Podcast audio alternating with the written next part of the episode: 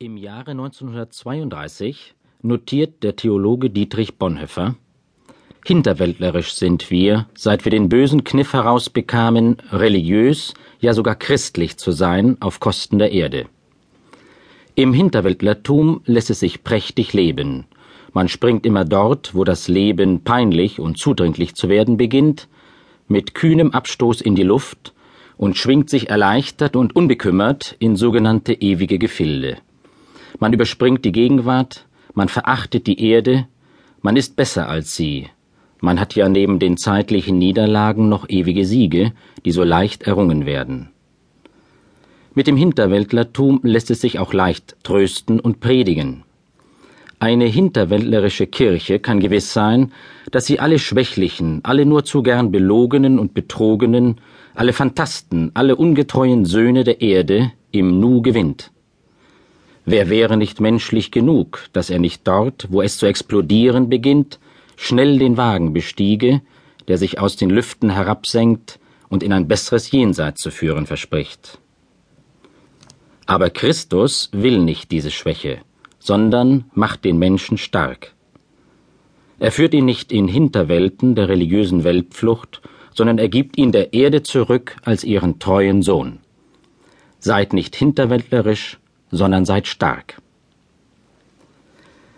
Es ist eine Pointe der Bonhoefferschen Theologie, dass der christliche Glaube uns Menschen in verschärfter Weise an das Leben auf der Erde verweist, dass Christus den Menschen in der Mitte seines Lebens fasst und fordert. Ich möchte diesen Gedanken nach mehreren Seiten hin ein wenig erläutern, von biblischen Grundimpulsen her und im Blick auf heute mögliche Chancen für ein engagiert gelebtes Christentum. Lassen Sie mich, verehrte Hörer, mit einem nahezu selbstverständlichen, aber durch unsere Glaubenspraxis noch längst nicht abgegoltenen Satz beginnen. Christliche Wahrheit muss getan werden. Jahrhundertelang hat es die Theologie als ihr eigentliches Geschäft angesehen, Geheimnisse des Übernatürlichen, des Jenseits zu verwalten und zu interpretieren. Die Theologen dachten sich die Transzendenz als räumliches Oben über unseren Köpfen und verlegten daher alle zentralen Verheißungen und Erlösungsbilder des Alten und Neuen Testaments wie Reich Gottes, Himmel, Heil, ewiges Leben, Vollendung, ja Gott selbst in ein überirdisches Jenseits, in das wir nach dem Tode eingehen. Inspiriert war solch weltflüchtige Jenseitstheologie nicht zuletzt vom griechischen Philosophen Platon, der in sein Denksystem eine verhängnisvolle Unterscheidung eingeführt hatte. Die Unterscheidung nämlich zwischen einer vollkommenen, wahren, überirdischen Ideenwelt und einer unvollkommenen, belanglosen, diesseitigen Schattenwelt.